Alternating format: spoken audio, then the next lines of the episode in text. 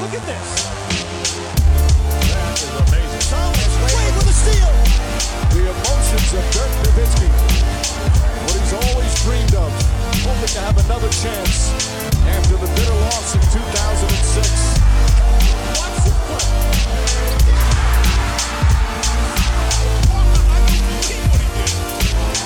That is amazing. Hallo und willkommen zu Gutnext, dem deutschen Basketball-Podcast im Internet. Mein Name ist André Vogt und ich begrüße euch zu einer neuen Folge unseres kleinen, aber feinen basketball heute mit der Rapid Reaction am Dienstag und die wird präsentiert natürlich von manscape.com und vom Lawnmower 5.0. Ja, mittlerweile die fünfte Version des ich würde nicht mal mehr nur Intimrasierers sagen, weil das war vielleicht zum Anfang so. Mittlerweile ist daraus ich sag wie es ist, eine fucking Allzweckwaffe geworden, wenn es darum geht, Haare am Körper zu entfernen. Das hat jetzt in der neuesten Version auch vor allem einen Grund. Es gibt zwei verschiedene Aufsätze oben. Vorher war es dieses klassische Haarschneideding mit diesen Klingen, die so rechts und links gegeneinander laufen und da gehen die Haare zwischen, wenn die abgeschnitten. Ich bin kein Techniker, aber ich denke, das hat so funktioniert. Jetzt gibt es sowas, nennt sich auf Englisch Foil Blade. Das kennt man noch so von früher von so äh, ja, Trockenrasierern. Ähm, ich war erst ein bisschen skeptisch, weil ich dachte, okay, da gucken ja auch so ein paar ähm, ne, Klingen so ein bisschen raus, oben und unten. Ist das denn so super safe wie vorher? Und nachdem ich gestern mal vor allem oben rum und mal so Bauch und Brust, nicht, dass da jetzt viele Haare vorher gewesen wären, aber das macht es ja vielleicht auch schwerer, die dann alle so zu kriegen, ähm, habe ich noch geguckt, wie gut läuft das Ding? Und ich muss sagen, tschüss, Lawnmower 4.0. Der ist der New King in Town. Auch am Kopf super easy, super sicher, nicht einmal irgendwie auch eine kleine Schmarre irgendwie gerissen. Ähm, und da, wo er eigentlich zum Einsatz kommen soll, ihr wisst wo. Auch da richtig gut. Äh, einfach, ich meine, perfekt ist ein großes Wort, aber ich habe sowas noch nicht, noch nicht erlebt. Auch nicht mit dem 4.0, auch nicht mit dem 3.0. Von daher, großes Ding. Gibt auch ein Package, ne, das Ultra-Package. Ähm, Ne, zusammen dann mit, der neu, mit dem neuen, ähm, der neuen Kulturtasche, mit Boxershorts etc. Checkt's aus. Ähm, ich kann das Ding nur empfehlen. Absoluter Schritt nach vorne. Auch, das klingt jetzt blöd, wenn man es nicht vorher äh, selbst erlebt hat. Der 4.0 hatte so eine permanent angehende Lampe, wenn man sich halt rasiert hat. Und das hat irgendwie auch so ein bisschen, es war natürlich jammern auf hohem Niveau, aber wir reden ja auch von Manscaped. Das hat mich so ein bisschen genervt. Jetzt mit dem 5.0 äh, kann man die Lampe ein- und ausschalten, je nach Bedarf richtig gut. Ansonsten gelten natürlich die anderen Sachen, Skin Safe Technology, äh, wasserdicht etc. pp. Checkt's ab auf manscape.com und wenn ihr denkt, ja Mann, ich bin Early Adopter, ich will dabei sein, ich will mir nicht sagen lassen von meinen Kindern, wo warst du, als der Lawnmower 5.0 rauskam, dann nutzt doch den Code NEXT20 NEXXT20, da gibt's 20% auf alles. Wie gesagt, letzten Jahre war dann der Black Friday Deal auch nicht besser. Von daher könnt ihr noch eine Woche warten und dann gucken, ob es der gleiche Deal ist. Dann aber bitte trotzdem den Code eingeben, damit ihr wissen, wo ihr herkommt. Ähm, Free Shipping, 30 Tage Geld zurück Garantie. Alles inklu, wie immer. Würde mich freuen, wenn ihr euch von diesem wahnsinnig gelungenen Werbebeitrag inspirieren lasst. Aber kommen wir zu den News der Woche, denn das ist die Rapid Direction. Und den Anfang macht eine News, die hm, nicht wirklich gut ist, aber auch jetzt kein ultimativer Beinbruch, wie ich stellenweise schon gesehen habe, wie es, wie es dargestellt wurde. Worum geht's? Es geht um Einschaltquoten. Da könnt ihr ja schon denken, warum äh, wir jetzt hier rumtapsen so ein bisschen gerade. Um die Zahlen von Jump Run, von Run NBA, die Zahlen der NBA-Übertragung auf äh, Pro7 Max. Und ähm, es gibt Portale im Netz, die beschäftigen sich damit, ne? ähm, und zum Beispiel dwdl.de, also wenn ihr euch mal reingucken wollt, das ist eine gute Anlaufstelle. Da gibt es, ich glaube, immer montags auch diese Rubrik Sport in Zahlen und da steht folgendes. Pro7 Max hat am Sonntag mit der NBA nur sehr überschaubare Quoten erzielen können. Lediglich 30.000 Zuschauerinnen und Zuschauer sahen ab 21.36 Uhr das erste Quarter des Spiels zwischen den Memphis Grizzlies und den LA Clippers. In der Zielgruppe lag der Anteil zu diesem Zeitpunkt bei nur 0,4 Prozent und damit deutlich unter dem Senderschnitt. Es geht weiter. Die weiteren Quarter, wir schreiben von Quarter, naja, sind Experten, brachten es danach sogar nur noch auf 20.000 Fans. Zeitweise sank der Marktanteil auf 0,2 Prozent, zog in der zweiten Hälfte dann aber noch auf 0,5 Prozent an. Das NBA-Magazin Jump Run tat sich gegen 21 Uhr mit nur 30.000 Zuschauerinnen und Zuschauern sowie 0,4 Prozent Marktanteil bei den 14- bis 49-Jährigen ebenfalls schwer. Das klingt nicht gut, ist es auch nicht. Man muss ein bisschen erklären, was dahinter steckt. Also 30.000 Zuschauer Nochmal, die Quote wird erhoben, das gibt nur um die TV-Quote von diesen, ja, GFK-Menschen nenne ich sie mal, also diese Leute, ich glaube es sind 5000 Haushalte in Deutschland, die zu Hause eine Box haben von der GFK, das ist eben ja, die, die Unternehmung, die das Ganze erhebt, die die Quoten erhebt und wenn die einschalten, dann wird das hochgerechnet auf Deutschland und ja, könnt ihr euch vorstellen, dass das nicht so super genau ist, aber das ist nun mal das System, was wir da haben. Wir wissen jetzt nicht, wie viele Leute das per Stream geguckt haben, wie viele Leute das Real Life geguckt haben, etc. pp. Das weiß im Endeffekt, wie oft bei solchen Streaming-Geschichten nur der Veranstalter, also in dem Fall halt äh, Pro7 Max oder, oder RAN. Was wir wissen, sind diese Zahlen. Diese Zahlen sind nicht gut. So. Äh, dieser Marktanteil bedeutet natürlich, äh, dass man guckt, okay, wie viele Leute haben überhaupt Fernsehen geguckt zu der Zeit? Also wie viele von den Leuten, die da die Box haben, haben was eingeschaltet? Und dann sieht man ja, 0,4 Prozent ist nicht so viel. Ähm, wo ich mich auch frage, wie kommt man da auf so einen kleinen Prozentzahl bei nur 5000? Obwohl, irgendwo wird das schon ausrechnen können. Jedenfalls nicht gut. Und dass der irgendwann dann gestiegen ist am Ende, gut, klar, da gehen Leute ins Bett und die, die Basketball schauen, bleiben noch drauf und dann steigt auch der Marktanteil. Und die werberelevante Zielgruppe ist eben 14 bis 49. Das sind die Leute, die Geld ausgeben und die wollen die Werbenden natürlich vor ihre Werbung bekommen. Da sollen die drauf schauen. Das zu den Zahlen.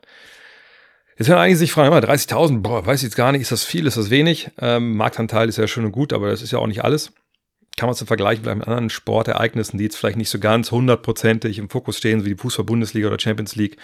Und ja, dann gibt es darunter direkt die nächste Meldung, da geht es um Darts, und zwar den Grand Slam of Darts, der lief auf Sport 1 ab 20 Uhr und da sahen im Schnitt 260.000 Zuschauerinnen und Zuschauer zu. Und das ist natürlich dann, ja, schon Wert, der um einiges höher ist. Ich glaube, ich muss jetzt hier nicht an der Stelle ausrechnen, wie viel höher. Ähm, Allerdings hatten die auch tagsüber schon Darts-Events. Ne? Ähm, da gab es auch schon über 200.000, die zugeschaut haben. Ähm, ja, und der Doppelpass wird ja auch nochmal erwähnt. Kennt ihr die Sport-Talkshow? Die hatte 610.000 Zuschauer. Also das nochmal zur Einordnung an diesem Sonntag, was so im Sport da lief. Ähm, warum habe ich aber eingangs gesagt, dass es kein Beinbruch ist? Also erstmal ist es ja so, dass äh, das immer noch am Anfang ist eine gewisse Seh Sehgewohnheiten müssen sich erstmal einstellen.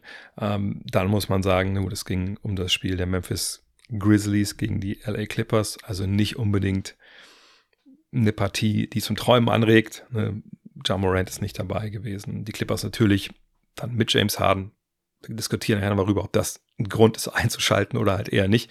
Aber Fakt ist, es waren jetzt keine ähm, ja, großen Traditionsfranchises, wie die Lakers, die, die Bulls oder die Celtics, die dann vielleicht auch mal den Otto-Normalverbraucher noch mit reinziehen. Aber man muss natürlich schon sagen, dass, und das habe ich ja auch vor ein paar Wochen schon gesagt, als es losging, wann immer, und das ist nicht nur jetzt die Situation, das ist eigentlich immer schon gewesen, wenn es darum ging, die NBA oder auch die BBL zum, äh, zum gleichen Teil eigentlich zu etablieren im deutschen Fernsehen. Es ist kein leichter Weg, es ist kein Weg, der innerhalb von kürzester Zeit zu einem Erfolg führt. Das muss sich aufbauen. Da muss eine gewisse Dynamik entstehen und man muss eben Leute erreichen. Und ich habe heute, glaube ich, irgendwo schon mal auf Twitter gesehen, wo irgendwie stand, das ist doch kein Wunder mit diesen Zahlen.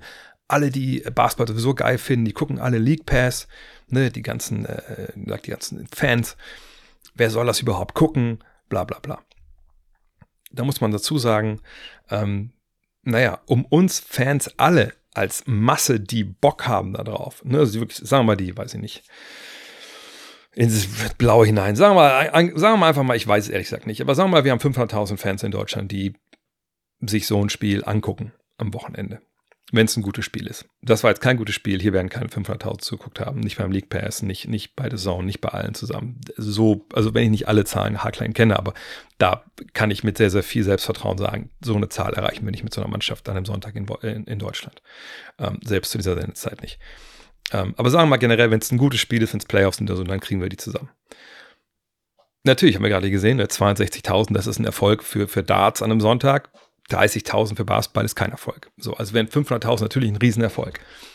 Ja, für, aber die gucken halt in Deutschland ähm, nicht unbedingt zu, wenn Basketball am Sonntag kommt und es geht um nichts in dem Fall, ne, weil es ein reguläres Saisonspiel, ähm, das ist jetzt kein, kein Superstar-Matchup, ist kein, kein großes Event, dann kriegen wir diese Leute auch nicht dahin.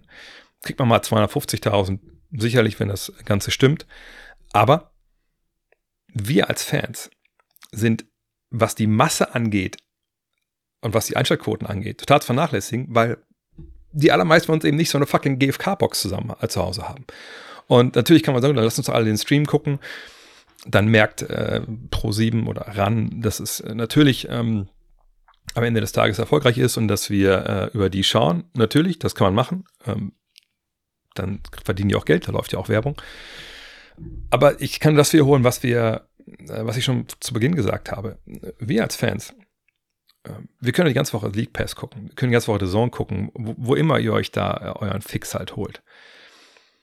Am Wochenende aber sollten wir schauen, dass wir uns mit Pro 7 Max, mit, mit RAN, mit Jump RAN beschäftigen. Ja, im besten Fall auch einschalten. Klar, wenn ihr denkt, das muss auch gezählt werden, dann am besten Fall auch im Stream. Aber nochmal, eigentlich geht es darum, dass wir Multiplikatoren sind. Heißt, dass wir hingehen auf Twitter, X, wie man das nennen möchte jetzt, ähm, wenn ihr alt seid auf Facebook, Instagram, dass wir da halt Hashtag ran NBA nutzen, dass wir da darauf hinweisen, ey, das kommt, dass wir darüber sprechen, was da passiert, dass wir gerne Icke oder immer da netten unterwegs sind, ein paar Sachen reinreichen, dass wir Fragen stellen. Ich habe Matthias Killing und, und Patrick Femerling auch gesehen, die auch Fragen beantwortet haben. Ähm, ne, das ist wichtig, dass man merkt im Netz wie merkt, oh, da ist irgendwas am Entstehen. Das, wie gesagt, die NFL hat einen großen Standortvorteil hier mit der ganzen äh, ja, Vorbildung der Fanbase. Das, den haben wir hier nicht, aber wir haben eine gut funktionierende Community, die durchaus sich auch eloquent über Basketball austauschen kann im Netz und da vielleicht auch ein bisschen Interesse generiert und vor allem den Verantwortlichen zeigt, hey, wir sind schon da. Ne? Wir sind da, wir helfen. Und nur weil die 5000 Typen da nicht ihre Box einschalten oder nicht bei Pro7 einschalten, Max, ähm, wenn Basketball läuft, wir stehen hinter euch. Das ist verdammt wichtig. Und ähm, fatal wäre jetzt zu sagen, guck dir mal diese scheiß Quote an, ja, und irgendwie, weiß ich nicht, so richtig holt mich das eh jetzt nicht ab. Und ich mag den nicht und ich mag den nicht und den Typen kenne ich gar nicht und die kenne ich auch nicht. Das ist alles Bullshit. Das ist alles kleines Denken. Und wenn wir das vor uns hertragen wollen als Basketball-Community, ich sage nicht, dass alle machen, aber es machen halt augenscheinlich ein paar, die auch ein bisschen lauter sind im Netz, dann dürfen wir uns aber auch nicht wundern, wenn so eine Chance wie die, und das ist so ziemlich letzte Chance, was Free TV angeht, dass es danach vorbei ist. Ne? Dass dann, wenn ein Vertrag ausläuft, dass dann niemand sich mehr damit äh, die Finger verbrennen will, weil das kostet ja auch ein bisschen Geld, sowas zu übertragen und zu produzieren. Von daher weiter Feuer geben, Gas geben. Ähm, ich überlege, ob vielleicht jetzt, also am Wochenende hatte ich ja Geburtstagsfeier und so jetzt, also da konnte ich nicht, aber ich überlege auch vielleicht mal begleitend auch mal auf Twitch mit euch zusammen was mal schauen. So, ne, ich will auch natürlich, dass das in die Waagschale werfen, was ich so mit, mitbringen kann an, an Community.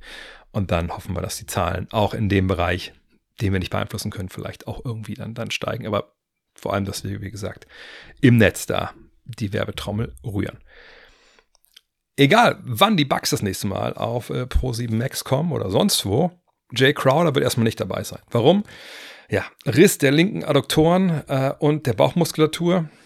Äh, zunächst war er da diagnostiziert worden mit, mit einer Zerrung, aber wie es oft so ist bei solchen Muskelgeschichten, das kann wie eine Zerrung aussehen, und sicherlich ist es auch kein Durchriss der ganzen Adduktorenmuskulatur, denn dann wäre es wahrscheinlich ein bisschen länger, äh, würde es länger ausfallen als die zwei Monate, die jetzt angekündigt werden. Also denke ich mal, dass es ein Teilriss ist oder ein anderes Muskelbündelriss. Man weiß es ja immer nicht so ganz genau.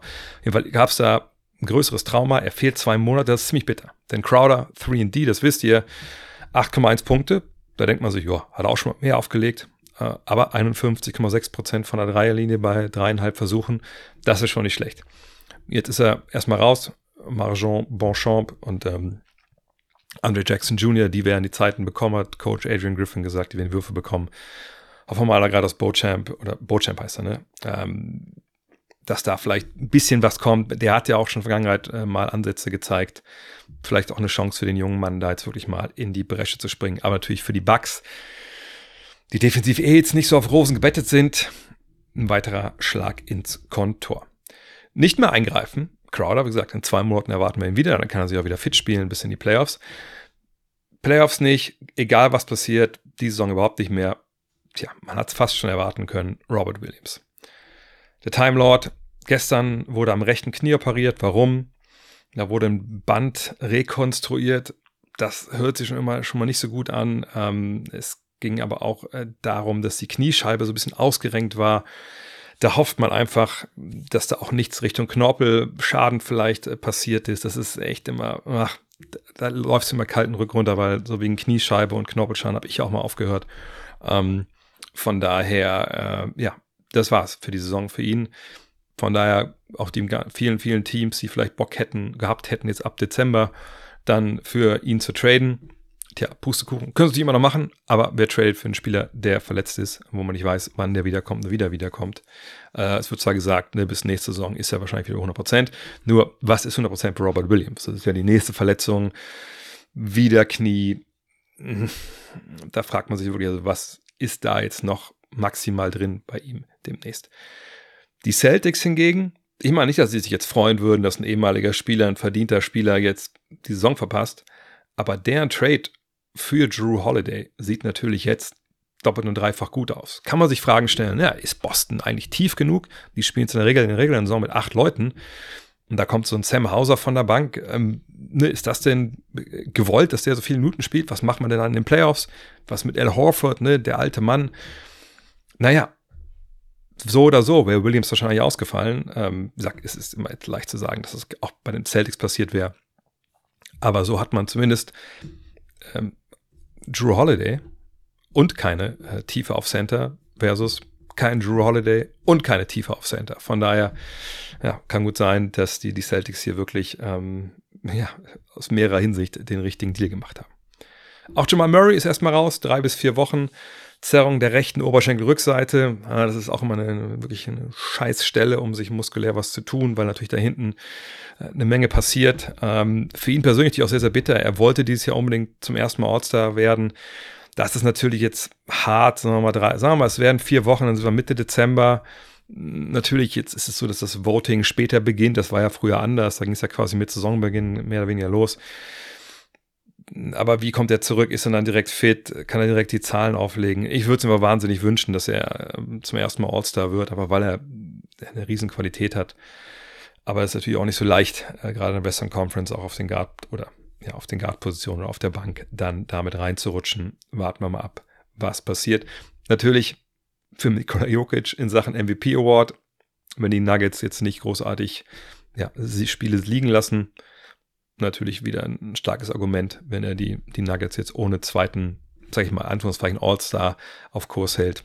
Dann spricht das natürlich, nicht, dass er das nötig hätte, aber spricht das natürlich weiterhin für seine Qualität und seine Bedeutung für den amtierenden anderen Weltmeister, nennen wir es mal so. Dafür, ne, also jetzt der gute Jamal Murray raus, aber dafür wissen die Nuggets, der Trainer, Mike Malone, der wird bis 2026 an der Seitenlinie stehen oder sitzen es sei denn, er hat keinen Bock mehr zwischendurch oder die Franchise sagt, oh, das war jetzt doch nicht, es war ein bisschen zu, zu erfolgreich. We are sick of winning. Ähm, Mike, Mike Singer, früher mal Denver Post, geschätzter Kollege, mittlerweile ist er Free Agent, hat aber herausgefunden, dass diese Verlängerung bis 2027 läuft. Ich glaube, Shams und Woj haben beide berichtet, dass Malone mit dieser Verlängerung zu einem der bestbezahlten Trainer der Liga wird. Das war er vorher nicht, von daher herzlichen Glückwunsch. Ne? Und macht ja auch einen guten Job. Ne? Konnte zwar den guten Bruce, Brucey Brown, Brucey B nicht halten, trotz seiner Appelle und seiner Garantie, aber ähm, er gibt ja auch nicht die Verträge raus, er coacht ja nur und das läuft ja sehr gut und läuft so gut, dass mittlerweile nur drei andere Trainer länger am Amt sind in der NBA. Könnt ihr die Namen euch könnt ihr die erraten? Natürlich Popovich, Spurster und mittlerweile auch Steve Kerr. Kommen wir zur Eastern Conference zurück und auch da gab es ja vor einiger Zeit einen Trade, zum Beispiel von James Harden. Weg aus Philly nach LA und äh, zurück kamen Spieler wie Robert Covington. Ähm, und das hat aber vor allem einem äh, ja, befreit und das ist Tyrese Maxey. Und weshalb sich jetzt viele Fans in Philadelphia auch fragen, James, wer? Wer war das? Schon wieder vergessen, wer das überhaupt äh, war da mit dem Bart, der uns in den Playoffs so ein bisschen, ja, enttäuscht hat, sagen wir es mal so. Denn Maxi ist jetzt der neue Liebling in Philadelphia. Ähm, warum? Ja, weil er zum Beispiel einfach mal 50 Punkte, 7 Rebounds, 5 Assists und 3 Blocks gegen die Pacers auflegt. Und warum habe ich diesen ganzen Boxscore mal wieder vorgelesen? Naja, das war bisher in der Geschichte der NBA nur zwei Guards gelungen. Könnt ihr euch da vielleicht denken, welche Guards das waren? Ich warte kurz. MJ und Kobe. Das waren die einzigen beiden. Ähm, ist es sonst großartig vielen Leuten gelungen? Nö, eigentlich nicht. Der eine spielt auch in Philadelphia, Joel Embiid, der hat das zweimal geschafft. Kareem Abdul-Jabbar hat das äh, mal hingelegt, Anthony Davis und natürlich, muss man fast dazu sagen, Nikola Jokic. Ähm, von daher, man sieht bei Maxi einfach jetzt, dass er befreit aufspielt, dass er Vollgas gibt, dass er einfach auch nicht jetzt mit steigender, steigendem Volumen einfach auch ineffizient wird oder einfach ein bisschen Jordan Poole-mäßig durchdreht, sondern man sieht, nein, der Junge ist ein sehr seriöser Basketballer, der eben auch mehr bietet, als nur den Ball in den Korb zu werfen. Und ähm, good riddance, sagen die Amerikaner, äh, ne, wenn irgendwer gerne gehen darf. Und in dem Fall sehen wir, Tyrese Maxey ist einfach auf, auch auf einem sehr guten Weg, auf dem auch Jamal Murray gerne wäre zum All-Star. Und äh, wer weiß, ob wir nicht ein paar Wochen darüber sprechen, dass äh, dieser Harden Trade vielleicht der beste Trade des Sommers war. Wer weiß. Maxi, Maxi hat auch diese 50 Punkte ähm, aufgelegt, äh, nicht einfach nur so, sondern er hat sie danach jemandem gewidmet. Und wem? Kelly Oubre. Und das ist wirklich eine ziemlich bittere Geschichte. Oubre kam ja einfach auch on fire in die Saison für die Philadelphia 76ers. Ne? Ich glaube, Minimalvertrag war es ja am Ende. Und man dachte sich so, okay, ja gut, den holen die halt, weil ein bisschen was kann der ja. Aber so richtig seriös ist er nicht. Und dann kommt er dahin.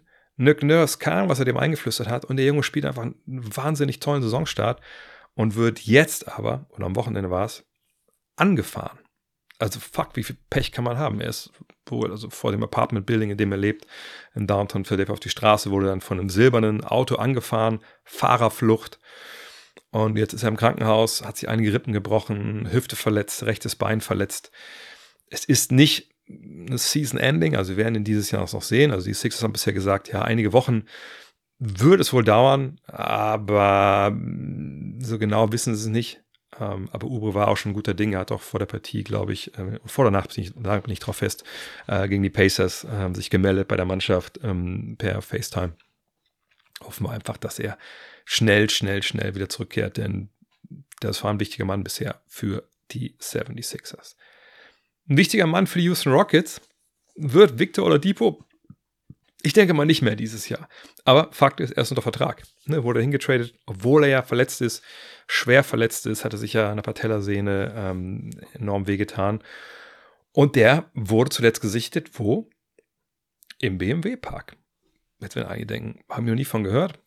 Das zeigt dann aber nur, dass ihr wenig mit der Basketball-Bundesliga euch beschäftigt. So heißt äh, dieses Jahr die Halle, die früher Rudi Sedelmeier Halle hieß oder Audi Dome.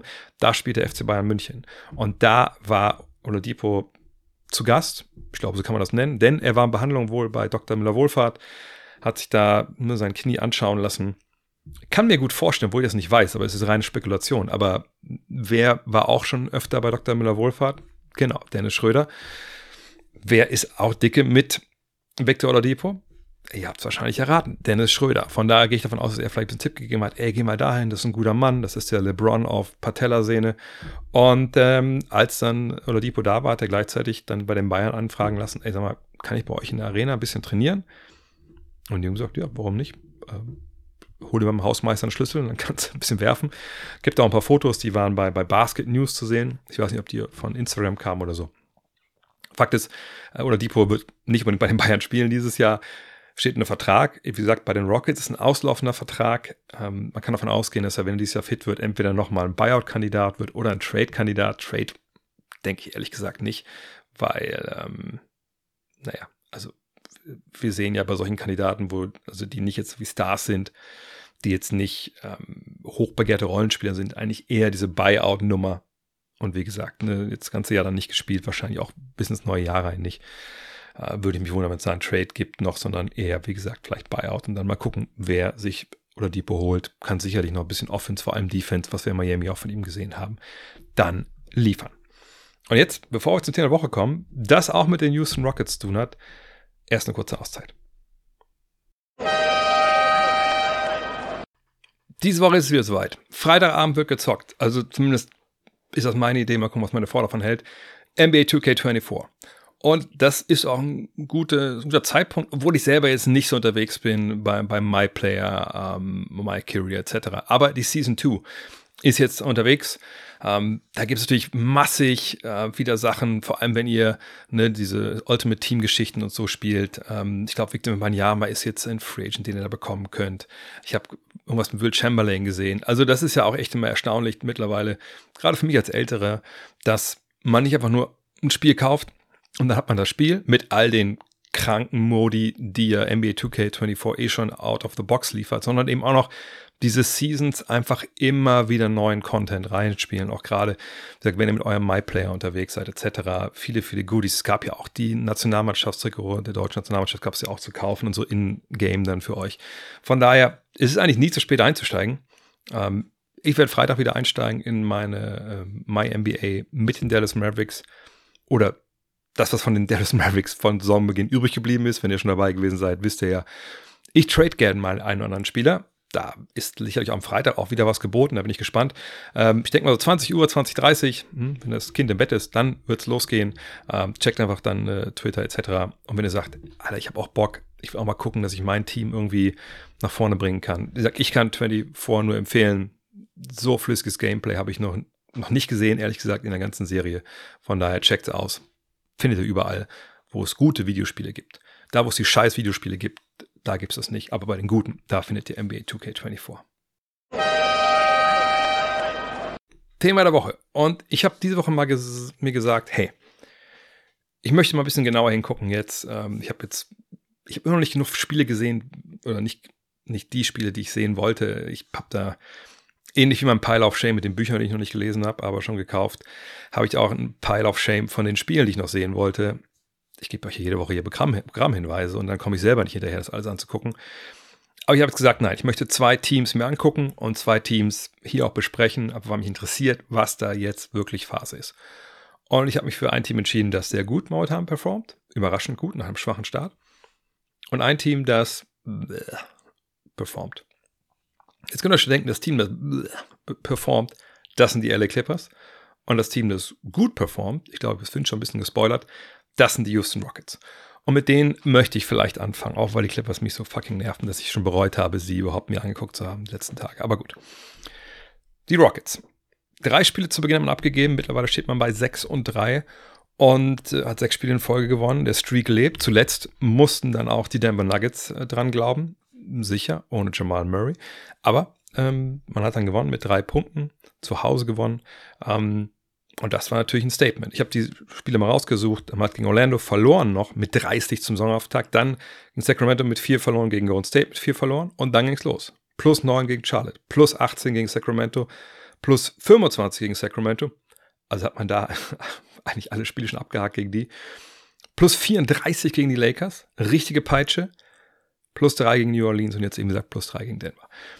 Kundige Saisonstart, Wissenschaftler werden jetzt wissen, hm, Okay, aber wenn ich das so höre, da haben doch bestimmt ein paar Spieler gefehlt. Die Aaron Fox hat gefehlt zum Beispiel, ähm, Jamal Murray am Ende. War Anthony Davis eigentlich dabei bei den Lakers? Das ist eine gute Frage, das gucke ich mal nebenbei nach. Ich glaube nämlich eigentlich auch nicht.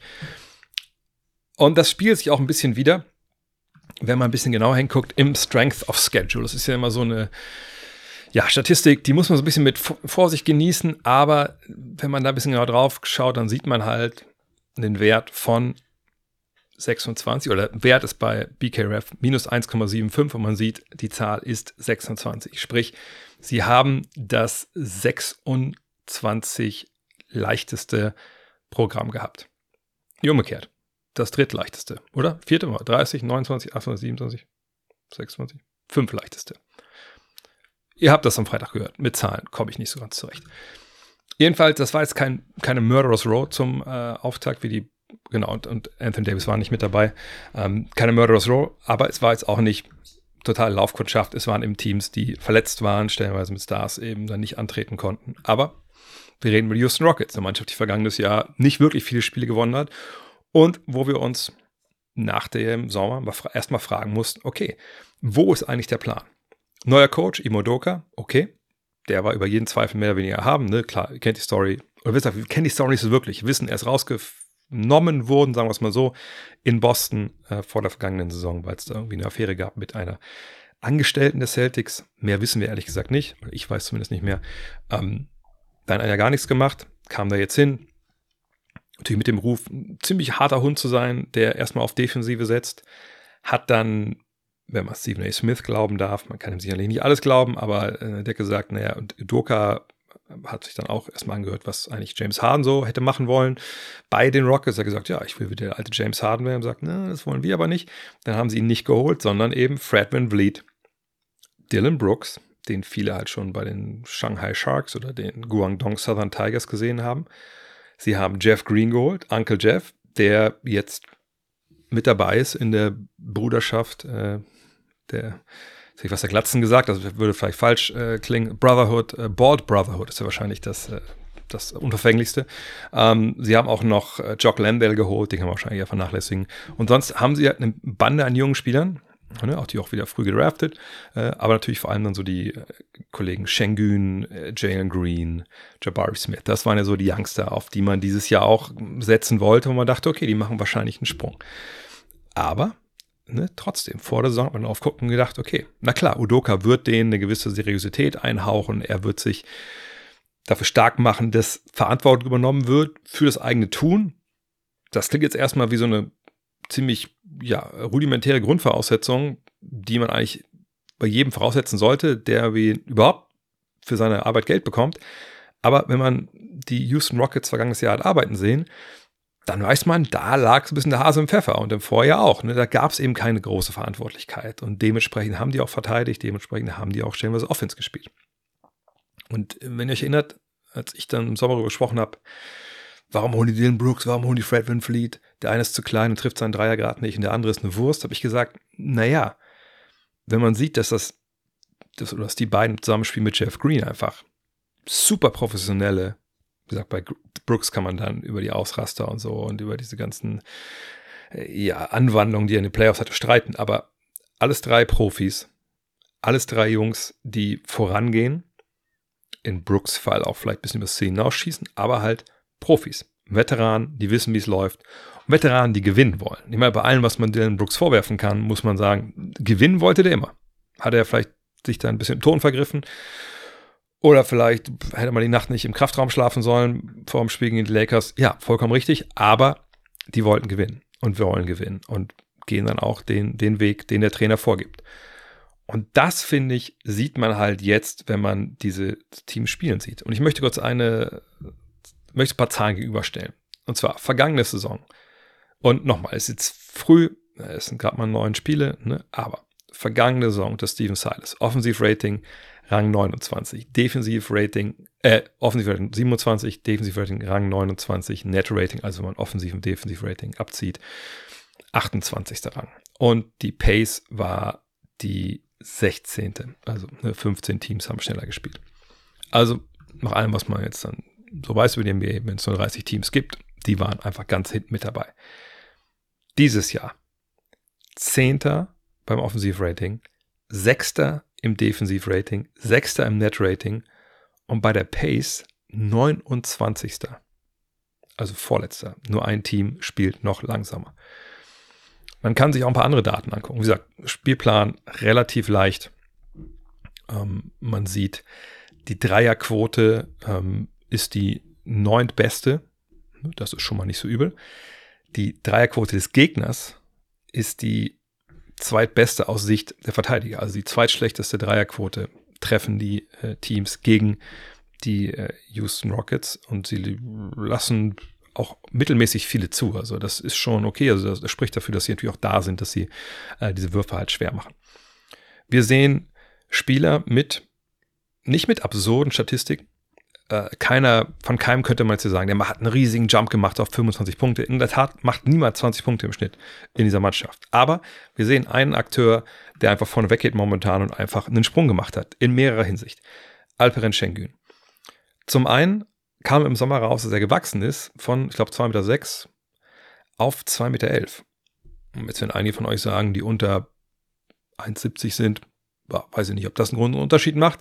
Ja, macht es sehr wohl. Denn das Problem mit ihm war ja nicht so, dass er nicht Basketball spielen konnte. Man hat sich gedacht, okay, also wenn du Center sein willst und du bist nicht mal 2,10 groß, dann ist das in der NBA wahrscheinlich eher nachteilig. Also vor allem, wenn du nicht so ein mega agiler Typ bist mit langen Armen, der eben eine kranke vertikale Fähigkeit hat, dann ist es wahrscheinlich eher schwierig mit dem Ring beschützen. Jemand wie Jokic kann das vielleicht noch halbwegs, einfach weil er breit ist und, und ne, 2,13, 2,14 und einfach da steht und auch weiß, wo er stehen muss. Und, aber wenn du weißt, wo du stehen musst mit 2,6, dann fehlen dir einfach ein paar Zentimeter, um das wirklich effektiv zu machen, dass defensiv darum halt Konzept aufgebaut werden kann. Und da muss man sagen, das hat sich bei Schengen jetzt geändert, auch dass er halt gegenhalten kann, dann gegen Spieler wie Jokic. Die beiden haben sich in dem Duell auch, auch sehr, sehr gut gegeben. Und wenn man dann jetzt sich die An Zahlen von Schengen anschaut dieses Jahr, dann sieht man 19,4 Punkte, 8,2 Rebounds und jetzt kommt 6,0 Assists. Als er gedraftet wurde, wurde schon darüber gesprochen, ja, es könnte so eine Jokic-Geschichte werden. Da gab es aber auch Stimmen nach Motto, ja, könnte aber nicht jeden ja, 2 Meter 8, 6 Mann aus Europa, der Center spielt den Ball passen kann, hier mit Jokic vergleichen, nur weil er auch aus, aus dem alten Kontinent kommt, so. Aber man sieht jetzt schon, und das ist auch für mich ein Punkt, warum sie so langsam spielen, dass die Offensive zu einem großen Teil eben auch dann durch die Hände von Schengen läuft. Und das ist dann natürlich schon ähm, ne, ein Hinweis, dass er nicht nur jetzt, was ich von äh, der rudimentären Spielanlage, sondern generell auch wie er Basketball spielt, was er durchkriegen kann in der NBA, da gewisse Anleihen bei Nikola Jokic nimmt. Und das kann man auch klar sehen, wenn man sich die, die Spiele anguckt. Der zweite, der, der auffällt hier, ist Jalen Green. Denn was war Jalen Green bisher? Das war ein hochveranlagter junger Mann mit Dynamit in den Waden.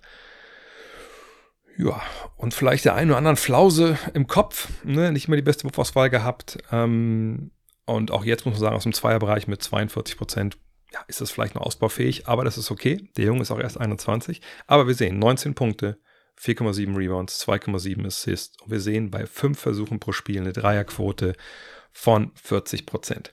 Das ist ein Wert, der war richtig gut ist. Ich habe es nochmal rausgesucht. Bisher in seinen anderen beiden NBA-Jahren 33,8 Prozent und 34,3 Prozent. Wie gesagt, die Zweierquote ist zu tief. Die war bei den beiden Jahren vorher viel, viel besser. Von daher mache ich mir ehrlich gesagt relativ wenig Sorgen, dass die jetzt auch wieder äh, auf Niveau kommt. Und mit diesen beiden Youngstern, das sind jetzt die beiden Topscorer, hast du natürlich dann die Liga 38, äh, 48 Punkte auf. 38 Punkte, sorry.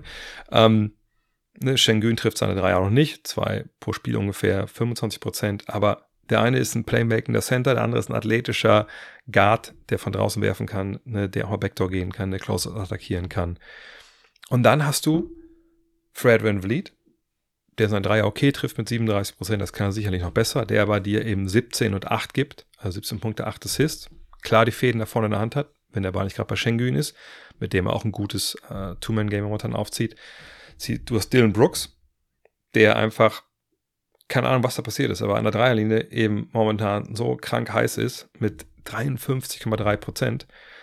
Und jetzt kann man nicht sagen, bei nur 3,3 Versuchen. Aber das ist wahrscheinlich auch Teil des Geheimnisses, dass Dylan Brooks die Abschlüsse, die er vielleicht in der Vergangenheit genommen hat, wo er sich unfassbar sicher war, dass das ein geiler Wurf ist, da hat ihm wahrscheinlich Imo Doka relativ klar aufgezeigt, dass der gute Dylan da bei einigen Versuchen aber komplett auf dem Holzweg war, weil das absolute Scheißwürfe waren. Und das hat er jetzt gecheckt. Macht weniger Punkte als vergangenes Jahr, also nur 0,6, aber ist ungefähr ähm, ne, ähm, dasselbe. Aber er sagt, diese Dreierquote, er hat vorher nie besser geworfen als 37,5 Prozent. Und sagt, wir reden jetzt natürlich erst über, über neun Spiele. Ne? Aber man sieht schon, seine Dreierversuche, äh, ungefähr nur noch die Hälfte der vergangenen Saison, viel bessere Wurfauswahl, gibt dir trotzdem halt das, was äh, man so von ihm erwartet. Äh, defensiv, er rebound bisher gut und ist halt ein Leader. Und auch jemand, der den, den Rest der Truppe so ein bisschen die Verantwortlichkeit nimmt und halt auch vorangeht mit seiner Intensität. Das hilft auch einem wie Jabari Smith, ne, ein Youngster, der, was die Zahlen angeht, so 12,3 Punkte, 7,0 Rebounds, da denkt man, ja, ja, nice to have. Trotzdem auch der ist kein Shotblocker, aber trifft jetzt von seinen 5 Dreiern 36 Prozent weiß, er muss sich bei seinen zehn Versuchen momentan, die er nur bekommt, hinten anstellen erstmal, aber akzeptiert seine Rolle. Das passt gut zusammen. Ähm, Jeff Green trifft seine Dreier okay. Du hast mit Jashawn Tate und Terry Eason zwei Jungs, zwei Rollenspieler, die brutal gut momentan von der Dreierlinie treffen, beide über 42 Prozent. Und was aber ganz abseits der Zahlen, jetzt was man so messen kann, ähm, zu sehen, ist einfach, Imo Doka ist in Rekordzeit in die Köpfe seiner Spieler gekommen. Ich habe das vor der Saison auch gesagt, als ich mit Dean darüber gesprochen habe, dass ich meinte, ey, ich glaube schon, dass es ähm, mit Sicherheit schnell besser werden wird mit, ne, mit, mit den Rockets. Habe ich auch gesagt, es, es, wird aber eine Zeit dauern, weil man einfach natürlich erstmal umsetzen muss, was so ein Trainer wie, ähm, wie Imoloka von dir möchte. Und das ist ja immer gesagt, der ist sehr fordernd. Und gerade wenn junge Spieler vielleicht ein bisschen zu sehr gefordert werden, dann kann es natürlich passieren, dass da vielleicht erst ein paar Sachen nicht so gut laufen oder erst ein bisschen uneinsichtig ist oder einfach ein bisschen überfordert. Das kann natürlich auch sein. Zumal vorher mit der Silas da, wie gesagt, die Sachen nicht so richtig gut liefen, zu einem großen Teil. Ähm, Fakt ist aber jetzt, sie sind viel, viel früher an den Punkt gekommen, wo man sagen kann, ja, Mann, das funktioniert. Die wissen, was passiert. Die wissen, wo sie sein müssen. Die stehen richtig, sie switchen richtig. Gibt es ab und zu mal Fehler? Äh, da gab es zum Beispiel eine Szene gegen die Nuggets, die habe ich noch im Kopf, ähm, wo im Endeffekt äh, Jokic so ein Offscreen oder Off-Ball-Screen stellt und Schengen überhaupt gar, überhaupt gar kein, es gibt keinen Grund, dass er auch nur einen Meter weggeht von, von Jokic, um irgendwie den Backdoor-Cut zu verhindern. Er macht es aber trotzdem und Jokic geht raus und wirft einen Dreier. Äh, das war also am Ende in der Crunch-Time aber das ist eben auch geschenkt. Das sind eben immer noch junge Leute, die machen diese Fehler. Nur sie machen eben diese Fehler jetzt oftmals nicht zwei, dreimal im Spiel, die gleichen, wie wir das noch vergangenes Jahr gesehen haben. Und ich habe eine Szene, ich weiß gar nicht, es war auch gegen Denver, ich weiß aber nicht mehr genau, wann das im Spiel war. Ähm, da war ein Angriff von Denver und, und der Ball ging so ein bisschen rum und die Rockets mussten rotieren ne, mehrfach rotieren, haben ausgeholfen. Ich glaube, Brooks war der, der dann so diese Hilfekaskade dann äh, be begonnen hat und dann mussten die anderen nachrotieren, was auch nicht schlimm war. Am Ende gab es auch einen freien Wurf dann, ich glaube aus der, aus der, wenn man von, aus, von, von angreifender Seite guckt, auf der linken Ecke. Und dann hat, ich glaube, es war Terry Eason. Nee, nee, Jashawn Tate war es. Eine Sache gemacht. Das, das ist so eine kleine Sache, aber das sind so Dinge, auf die ich schaue, wenn ich wissen will, funktioniert so eine Mannschaft haben die Bock, geben die Gas. Ihr müsst euch vorstellen, der Ball wird aus der Ecke geworfen und der Ball ist auch schon relativ lange in der Luft und, und eigentlich sieht man so, ja, das ist also, ne, das, das Play ist jetzt durch, mehr oder weniger. Aber Aaron Gordon, das ist derjenige, der in dieser Rotation dann so ein bisschen vergessen wurde von den äh, Rockets, steht so beim Rebound. Und das, was äh, Jashawn Tate macht, ist, er rennt den um weil er denkt, ne, Offensivrebound eventuell, ich will auf gar keinen Fall, dass er den Ball bekommt. Und ich sag mal, ja gut, das ist natürlich ein Foul eigentlich, ne, was soll das, was ist daran jetzt geil?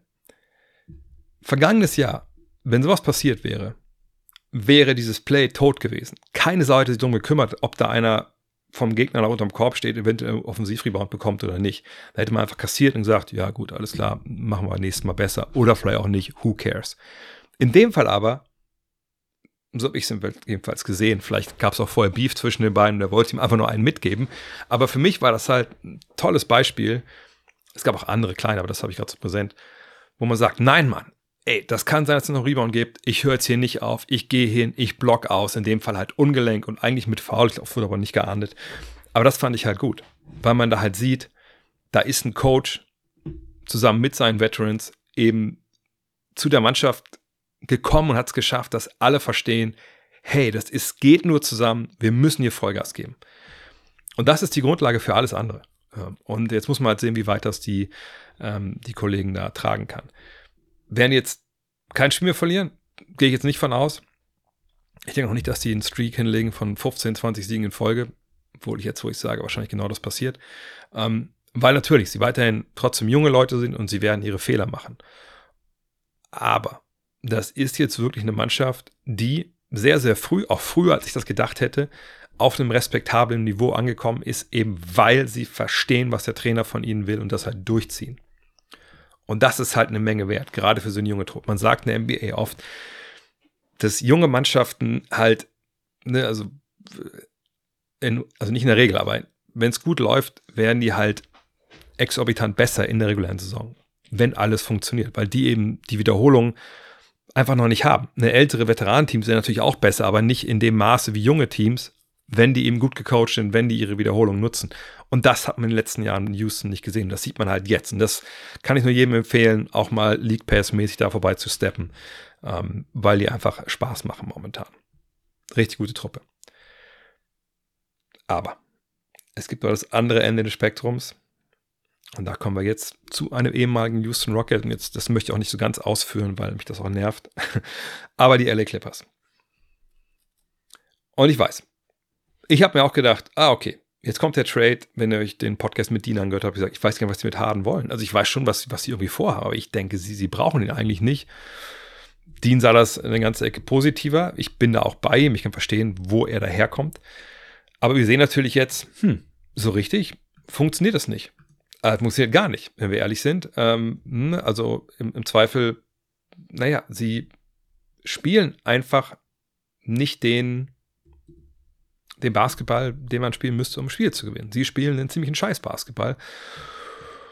Und seit jetzt äh, der Kollege da ist, ähm, ist es einfach auch so, dass man sagen muss, ja, gewinnen überhaupt nochmal ein Spiel. Ne? Ähm, denn seither haben sie es nicht geschafft, seit ähm, James Harden da am Start ist. Und natürlich wird jetzt viel an ihm festgemacht. Und deshalb habe ich mir drauf geschaut, um zu gucken, okay, also was ist da jetzt eigentlich wirklich Phase? Und wieso haben sie nach diesem Start, ne, der, ich glaube, es waren jetzt vier Spiele, ne, die sie mit Harden verloren haben, äh, vorher waren sie drei und zwei, also drei Siege, zwei Niederlagen, wieso läuft sie jetzt so scheiße? Denn augenscheinlich ist ja auch sonst nicht viel passiert. Natürlich haben sie diesen Trade gemacht, aber, und Terrence Mann war länger Zeit draußen, Mason Plumley ist draußen, ähm, obwohl, vielleicht gibt es da jetzt relativ bald Ersatz, aber da kann ich nicht, nicht mehr zu sagen. Ähm, jedenfalls, warum verlieren sie diese Spiele? Und natürlich habt ihr alle die Highlights gesehen, ähm, oder was sagt die Lowlights von Harden, Airballs in der Crunch-Time, miese Pässe auf Subats, so, also ich lob Pässe ins Nichts. Den Pass zum, äh, hier, wie heißt der, Iron Eagle, ne, dem äh, Kommentator äh, hier aus, äh, für die Brooklyn Nets Heimspiele. Das sind natürlich alles Sachen, klar, da stürzt sich das Netz drauf, da laufen die Meme-Fabriken an, ne, da, da werden Klicks generiert, wie nichts Gutes. Aber wenn ich ganz ehrlich bin, auch wenn ich natürlich kein Freund von der Arbeit bin, die, die James Harden verrichtet ähm, seit einiger Zeit, ähm, und die Zahlen, die er so auflegt, die ja, sind ja irgendwo auch relativ, wie soll ich das sagen jetzt, also un, sind nicht unbedingt ungewöhnlich. Ne? Also mal 14 Punkte, 5 Rebounds, 4 Assists, 1,5 Steals, Dreierquote von 37 Prozent, Zweierquote von 59. Das ist ja irgendwo alles okay. Da kann ja keiner großartig meckern. Natürlich keine Zahlen, wie er sie in Houston aufgelegt hat, aber ich glaube, es hat auch niemand erwartet. Fakt ist aber, dass ich das Problem nicht unbedingt bei ihm sehe, wenn ich ehrlich bin. Er spielt nicht gut. Er ist auch nicht angekommen in dieser Mannschaft. Ne, ähm, man muss ja auch immer gucken, okay, jetzt sind vier Spiele da. Wie oft haben die überhaupt zusammen trainiert? Ne, ähm, das ist ja auch eine relativ alte Truppe, da trainierst du auch nicht unglaublich viel. Gleichzeitig sollte man denken, na gut, aber solche erfahrene Profis, die kommen ja relativ schnell zusammen miteinander klar. Alles richtig. Aber für meine Begriffe, und es soll jetzt kein Hitjob sein und, und ich möchte nicht äh, Tai Lu jetzt äh, aus, aus der Entfernung irgendwie jetzt hier an die Wand nageln. Aber wenn ihr euch an die vergangene Saison erinnert, wie die Clippers gerade zu Saisonbeginn offensiv Basketball gespielt haben, das war eine unfassbare Scheiße. Das war eine Riesenkatastrophe. Das konnte man sich nicht anschauen. Und äh, natürlich, da waren einige Protagonisten, waren andere, aber die beiden Superstars waren die gleichen. Der Coach war der gleiche. Und viele von den Spielern waren eben auch nochmal die gleichen. So. Und was ich einfach total vermisse, und vermisst habe vergangenes Jahr, gerade zu Beginn, am Ende wurde es ein bisschen besser, als Westbrook dann da war, aber auch jetzt, ist einfach ein offensiver Plan, der über, naja, wenn wir den Ball bekommen nach dem Rebound oder nachdem der Gegner den in den Korb geworfen hat, dann würde ich sagen, dribbeln wir innerhalb von 7,9 Sekunden ins Vorfeld, weil da steht der Korb des Gegners und dann sollten wir versuchen, den Ball da irgendwie reinzuwerfen. Das ist momentan für meine Begriffe das, was Tai Lu seiner Mannschaft offensiv erklärt. Jedes Mal. Und mehr nicht. Weil anders kann ihm nicht erklären, was da offensiv passiert. Und nochmal, spielen die, die Spieler gut? Nein. Nein, natürlich nicht. Ähm, Harden abseits des Balles, Westbrook abseits des Balles, das darf man eigentlich keinen Kindern unter 18 zeigen. Also keinen, die Basketball spielen, vielleicht auch anderen Kindern auch nicht, weil dann können die nachts nicht einschlafen. Selbst wenn die keine Ahnung vom Basketball. Das ist einfach eine absolute Katastrophe. Aber ich meine auch mal gelesen zu haben, dass eigentlich für so strategische Entscheidungen und, und Taktik und Plays und auch eventuell eine Philosophie ein Trainer zuständig wäre. Oder auch vielleicht sogar ein ganzer Trainerstab. Und äh, Tai Lu ist ja auch nicht alleine da, hat ja ein paar Leute an seiner Seite, die auch bisschen Ahnung vom Basketball haben. Ich meine, Jerry West ist jemand, der dort beratend immer noch, glaube ich, irgendwo mit äh, rumhuscht. Ähm, ne, der hat jemand wie Brian Shaw in seinem Stab. Er hat jemand wie äh, Jay Larranaga, glaube ich, noch in seinem Stab. Ähm, also es wäre doch schon verwunderlich, wenn keiner von denen noch irgendwo ein altes Playbook rumliegen hat, meinetwegen aus Highschool-Zeiten oder aus dem College, oder Internetzugang hat, wo man vielleicht ein, zwei Plays runterladen kann, die man laufen kann. Denn was wir momentan sehen bei den Clippers, ist einfach, es ist noch nicht mal jetzt Hero Ball vom Feinsten, es ist einfach so, so, jetzt laufen wir mal ein Play für Kawhi ähm, und es wäre gut, wenn er den Ball unten am Post bekommt und ja, drei Mann stellen sich mal äh, hinten an der Baseline in die Ecke, weil das ist der Punkt, der am weitesten weg ist. Na, die Hilfe ist relativ weit zu ihm und was ist euer Einwand? Ach so, dann steht ihr alle drei auf den Füßen rum und dann kann einer euch alle drei verteidigen? Ja, ist egal. Kawhi läuft, äh, der wirft ja sowieso.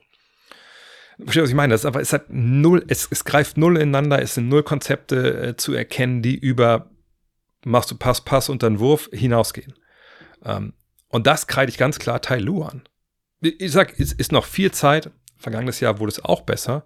Nur vergangenes Jahr war die Offensive früh in der Saison wie gesagt, das war Steinzeit-Basketball und den sehe ich jetzt auch. Und natürlich, nochmal, das liegt auch sicherlich zu einem relativ großen Teil jetzt an dieser prominenten Neuverpflichtung, die auch viel neu durchgemischt hat. Aber da muss mehr drin sein.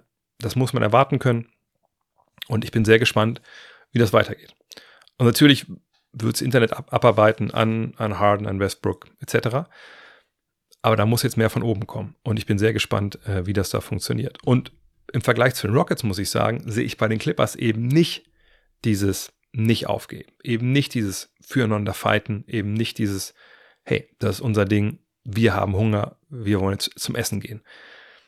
Und ich bin echt gespannt, ob sie die, diese Kurve halt kriegen, weil ich, ich kann mir eine Dynamik vorstellen, die sich eventuell entwickelt demnächst, wo man sagt, naja, Westbrook oder Harden, einer kann nur starten, Terrence Mann muss in die erste fünf, wie kriegen wir das hin? Ne? Ähm, wer geht freiwillig auf die Bank? Wahrscheinlich ist der Kandidat Westbrook. Hat der Bock darauf? Wenn ja, wie gestalten denn die Rotation dahinter? Ähm, was ist mit Harden? Fühlt er jetzt auch, dass er irgendwie an alleine durch die NBA geführt wird, weil er nicht 20 Mal pro Spiel werfen darf? Oder ist er cool damit, dass er momentan nur 9 Mal pro Spiel wirft? Können wir Plays einüben? Ist das alles möglich? haben wir genug Leute, die defensiv zupacken wollen? Was mit den Youngstern wie Bones Highland und Co., haben die noch Bock darauf? So viele Youngster gibt es nicht, aber äh, ein paar wollen natürlich schon nochmal ihren nächsten Schritt machen. Ähm, wer ist der andere Big Man? Wie gesagt, vielleicht passiert ja demnächst noch was. Ähm, das sind einige Fragen, die man jetzt stellen muss sich. Und ähm, ich bin echt gespannt, was mit Clippers passiert. Denn in der Western Conference, die so geladen ist, glaube ich, hat man ehrlich gesagt nicht so wirklich viel ja, viel Zeit für Fehler. Ähm, und da müssen sie, glaube ich, wirklich aufpassen, dass sie da nicht weit in der Treffen geraten. Denn ich weiß nicht, ob der Charakter dieser Truppe ausreicht, um sich dann hinten raus reinzukämpfen ins Play-In oder in die Playoffs sogar, wenn man jetzt zu früh abreißen lässt. Ich bin, sehr gespannt, was die nächsten Wochen da bringen. Kommen wir zu den Programmhinweisen. Und lasst mich kurz checken. Nee, keine Clippers dabei. Müsst ihr selber gucken, ob ihr das rausfinden wollt, wie es bei denen weitergeht. Aber heute Nacht bereits drei kranke Hammer. Auch wieder ein Fall für meinen Pile of, Pile of Shame. Aber eine Partie werde ich mir davon raussuchen. Ihr könnt vielleicht alle drei gucken, wenn ihr genug Zeit habt. 31, Spurs at Thunder. Nächstes Kapitel des relativ frisch erschienenen Buches Chat gegen Bambi. Da bin ich sehr gespannt, wie die äh, es sich dann geben. Aber wenn das nicht so gut ist, ab 2 Uhr die Mavericks bei den Pelicans. Bei den Pelicans hat zuletzt Zion Williamson gesagt, naja, irgendwie, also ich habe schon auch jetzt so in der neuen Offensive, die wir hier haben, nicht mehr so die ganz große Rolle. Naja, ist halt so, ich mache das erstmal so, wie der Trainer das sagt, weil ist bestimmt besser für die Mannschaft. Bin ich sehr gespannt, ob das noch lange so ruhig bleibt. Allerdings fehlt jetzt ja CJ McCallum gerade. Vielleicht kriegt er dann wieder genug Würfe, dass er wieder zufrieden ist.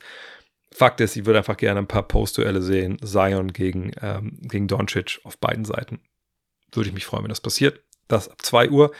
Ab 4 Uhr dann die Wolves gegen die Warriors. Haben vor ein paar Tagen schon mal gegeneinander gespielt.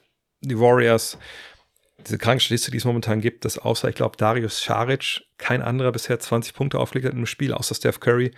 Das ist auf jeden Fall ein Hinweis. Letztens kam auch die Frage äh, bei Instagram bei mir rein das ist das Problem der, der Warriors momentan. Sie müssen Offensive generieren. Sie brauchen einen zweiten Spieler, der irgendwie Würfe kreieren kann für sich selber und für andere so ein bisschen. Es kann momentan nur Curry.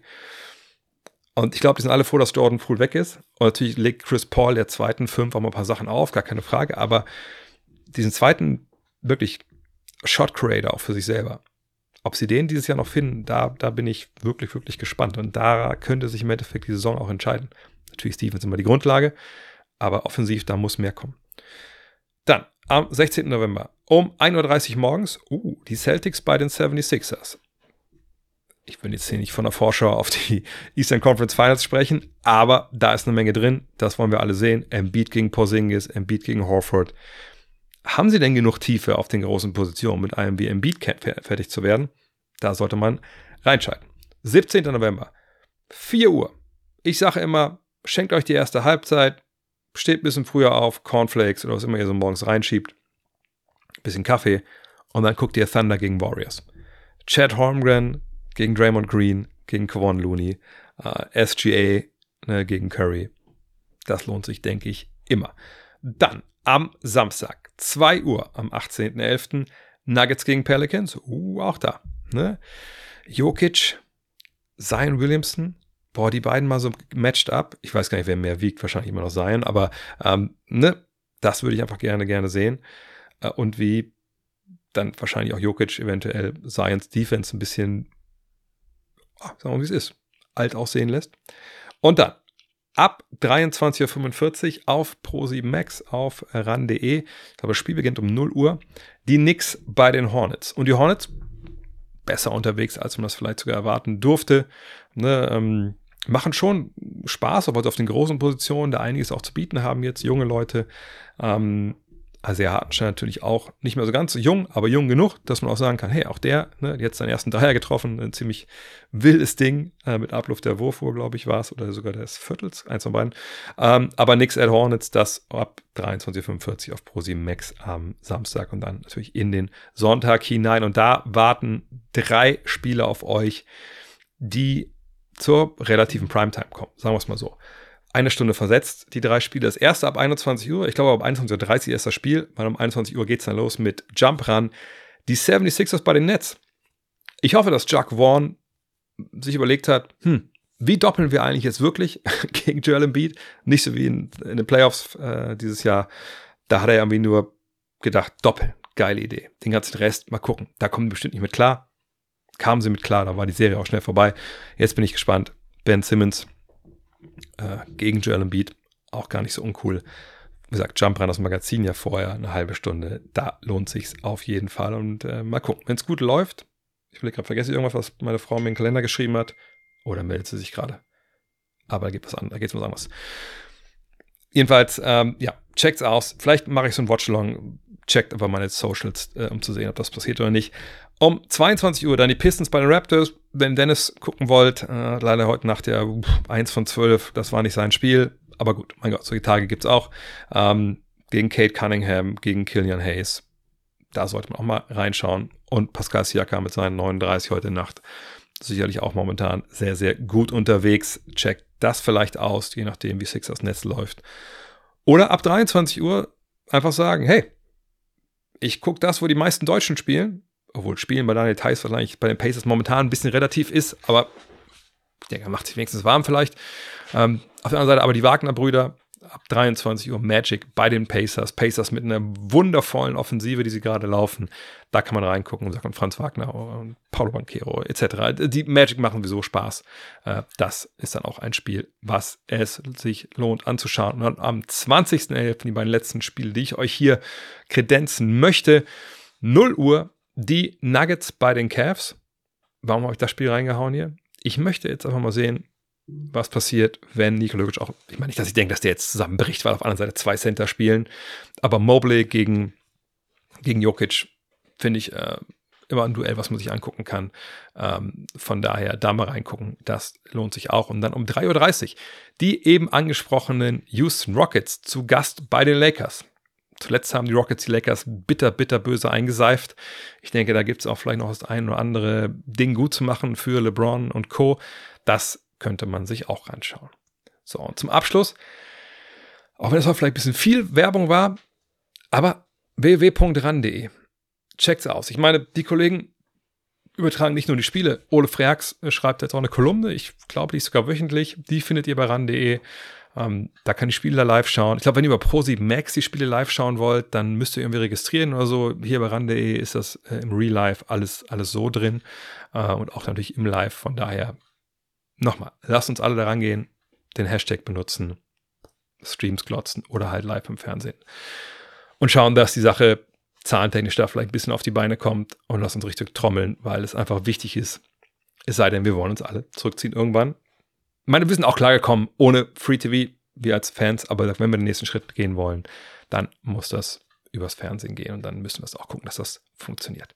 In diesem Sinne, heute Abend, also gleich, jetzt 17 Uhr, also in drei Stunden, gehe ich dann wieder online mit meinem Live-Fragen-Stream. Das äh, wäre toll, wenn ihr da vorbeiguckt. Das ist dann präsentiert bei Tissot. Ähm, dann gibt es diese Woche noch, diese Woche nicht so, ich weiß gar nicht, was wir besprochen haben noch einen Podcast mit Dean, wo wir uns noch ein paar Hot Topics der aktuellen Saison anschauen. Ihr könnt auch noch die Season Preview hier euch bestellen. Ja, da gibt es noch ein paar Restexemplare. Oder wenn ihr denkt, was mit dem Abo für nächstes Jahr, gibt es das schon? Natürlich. gutnextmac.de slash shop. Wir machen gerade die letzte Ausgabe für dieses Jahr fertig, 1992. Ähm, nächstes Jahr dann Arschlöcher, Kobe. Eventuelle Preview, da machen wir jetzt auch Richtung Ende November machen wir da jetzt dann die Umfrage bei den Abonnenten, die entscheiden können, ob es nächstes Jahr der Preview wollen oder nicht. Und Revolution ist dann auch das dritte Thema, was feststeht schon fürs nächste Jahr. In diesem Sinne, vielen Dank fürs Zuhören, haut rein und ähm, bis zum nächsten Mal.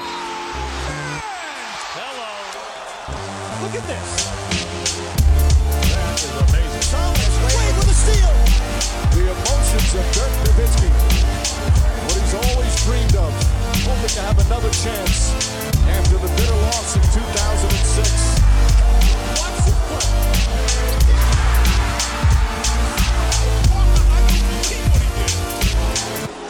is amazing.